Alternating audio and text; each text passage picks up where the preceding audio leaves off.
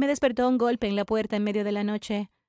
El golpe fue suave al principio, pero se hizo más fuerte, lo que me sorprendió. Me levanté, encendí las luces y me puse la bata. Lentamente comencé a caminar hacia la puerta pensando quién sería esa hora.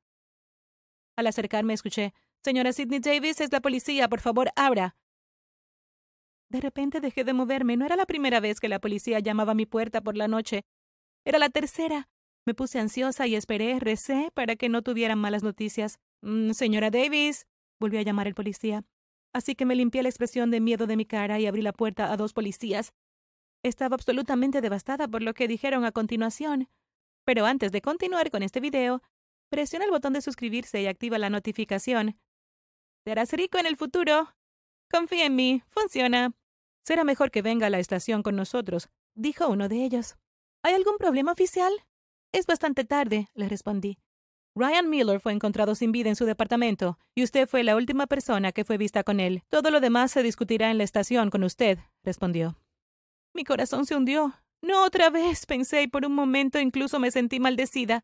Pero como los policías estaban esperando, ni siquiera tuve tiempo suficiente para sentirme mal o llorar. Me excusé para ir a vestirme más apropiadamente. Así que rápidamente me vestí, agarré mi bolso y cerré con llave mi departamento. Subimos al auto de la policía y nos dirigimos hacia la estación. En el auto me estaba poniendo cada vez más nerviosa.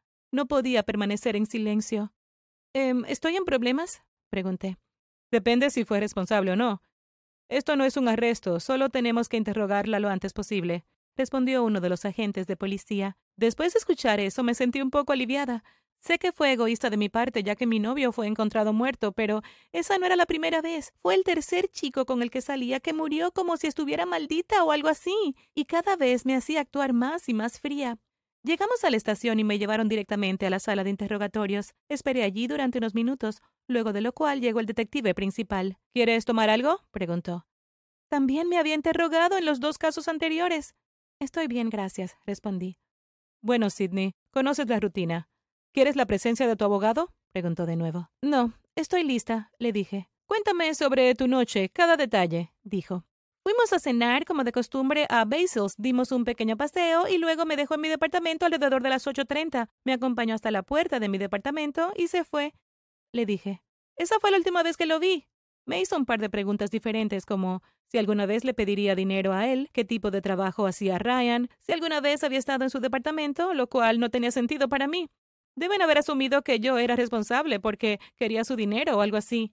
Después de aproximadamente una hora y media, el interrogatorio terminó. Me gustaría que tomaras una prueba de polígrafo o una prueba de detector de mentiras mañana si estás de acuerdo con eso, dijo cuando estaba a punto de irme. No tenía nada que ocultar, así que instantáneamente respondí, seguro. Entonces un policía me llevó a casa. Eran casi las tres de la mañana y estaba cansada para hacer o pensar en cualquier cosa, así que me fui directo a la cama. Al día siguiente fui a la estación para la prueba de polígrafo. Estaba preparada para ello, pero estaba un poco nerviosa ya que nunca había pasado por algo así antes. ¿Qué pasa si me equivoco y me arrestan por eso? Por un segundo lamenté no haber llamado a mi abogado, para que al menos estuviera allí conmigo. El detective me sentó en una silla y un experto en poligrafía me envolvió un alambre alrededor de los brazos, el pecho y el estómago. Los cables estaban vinculados a un dispositivo que estaba conectado a una computadora. Después de que el experto terminó de prepararme para la prueba, el detective vino a explicarme el procedimiento. Te haré un montón de preguntas, Tienes que responder con un sí o un no. Los datos de si mientes o no se recopilarán en la computadora. ¿Bien? dijo él. Está bien, le respondí. Luego comenzó con preguntas simples al principio como ¿Te llamas Sidney Davis? Sí, respondí. Miró al experto y el experto sintió con la cabeza, de acuerdo con que había dicho la verdad. Me hizo varias preguntas sobre mi trabajo, mi día a día, sobre mí y las relaciones. Seguía mirando de un lado a otro al experto en el proceso. Al final me preguntó ¿Estuviste con Ryan la noche de su muerte?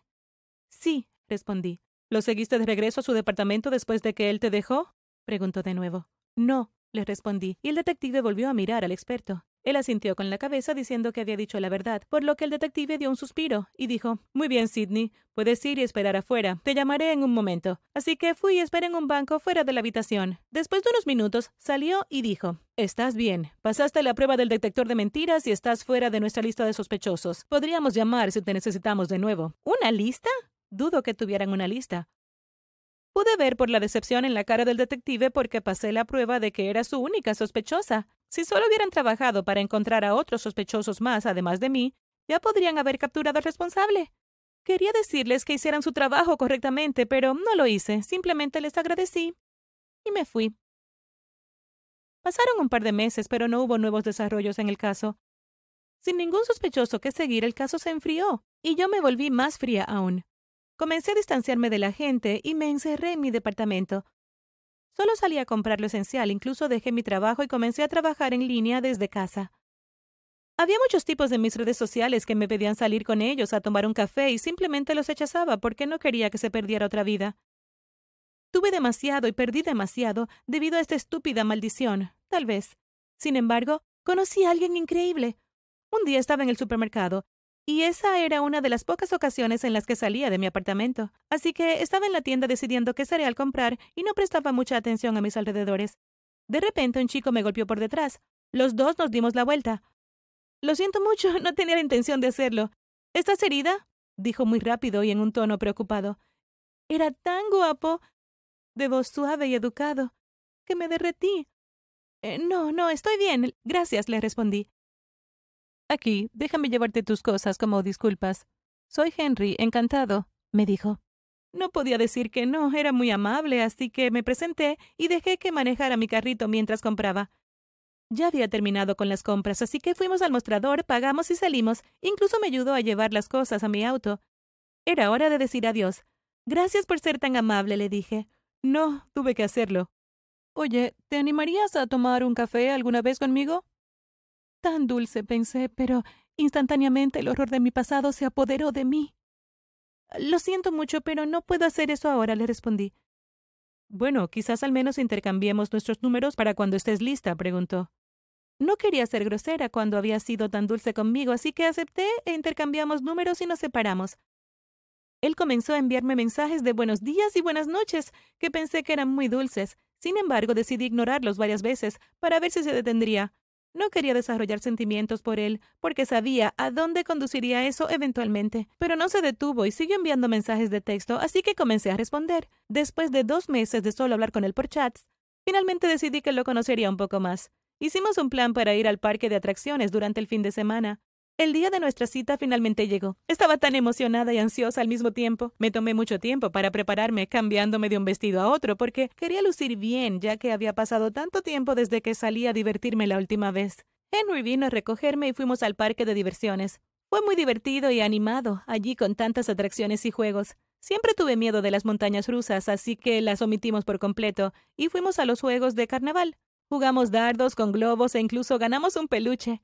Caminamos un rato y nos dirigimos a la casa. No había tenido un día tan lindo en mucho tiempo. Después de eso empezamos a encontrarnos con más frecuencia. Por lo general venía a mi departamento con comida china para llevar, que era mi favorita, y simplemente nos sentábamos en el sofá viendo películas, comiendo y hablando. En su presencia me sentí normal nuevamente y lentamente comencé a olvidarme de los eventos pasados, porque Henry era una persona tan perfecta. Sin embargo, un día se había ido bastante tarde de mi departamento, así que estaba esperando un mensaje de estoy en casa o buenas noches. Pero nunca llegó. El horror instantáneamente se apoderó de mí como una nube negra, pero esperé y recé con tantas fuerzas. Esperé el mensaje y finalmente me quedé dormida después de un tiempo. Por la mañana, instantáneamente cuando me desperté, recibí una llamada del detective. Ven a la estación lo más rápido posible. Escuchar lo que me dijo me mareó, sentí mi corazón latir en mi cabeza. Las lágrimas comenzaron a correr por mi mejilla y no pude parar. Seguí llorando mientras me vestía para ir a la estación. ¿Acabo de realmente empezar a conocerlo y ahora tendré que lidiar con su muerte? pensé. Llegué a la estación y corrí tan rápido como pude, pero lo que vi dentro me congeló los pies casi pegándolos al suelo. Allí en la esquina, cerca de la sala de interrogatorios, estaba Henry, hablando con el detective y vestía uniforme de policía. No pude ni pensar con coherencia y fui a abrazarlo. Me devolvió el abrazo y dijo Estoy bien, siento haber tenido que esconderte el hecho de que era un policía. Honestamente, ni siquiera me importaba. Estaba tan aliviada de que estaba vivo y bien delante de mí. Tengo noticias para ti, dijo. Pillamos al responsable de las muertes de las otras tres personas. No pude pronunciar una sola palabra, pero me sentí aliviada como si me hubiesen quitado un gran peso de encima. Luego me sentó en el banco y me explicó lo que pasó. Él fue contratado para descubrir qué sucedió realmente con las personas que salieron conmigo. Estaba asignado como un agente encubierto.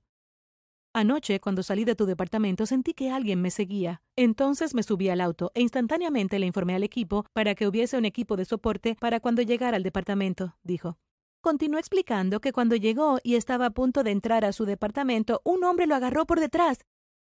Pero gracias a los oficiales que esperaban dentro y fuera del edificio, no pudo hacerle daño. Tenía una jeringa llena de veneno en la mano que podía haberle quitado la vida a Henry al instante. Y la parte más impactante fue que el hombre vivía solo un piso debajo de mí. Henry me dijo que cuando allanaron el lugar de este tipo, encontraron miles de fotos mías y de los tipos con los que yo había salido antes, e incluso de Henry. Mi cara se puso pálida al escuchar todo, pero Henry trató de consolarme. No te preocupes, irá a la cárcel de por vida, y yo siempre te protegeré, dijo, y me abrazó. Me sentí realmente tan segura. Gracias por ver. Entonces, ¿qué piensas? ¿Podría haber hecho algo para salvar a mis novios? Déjanos saber en los comentarios. No olvides suscribirte y ver otros videos en el canal.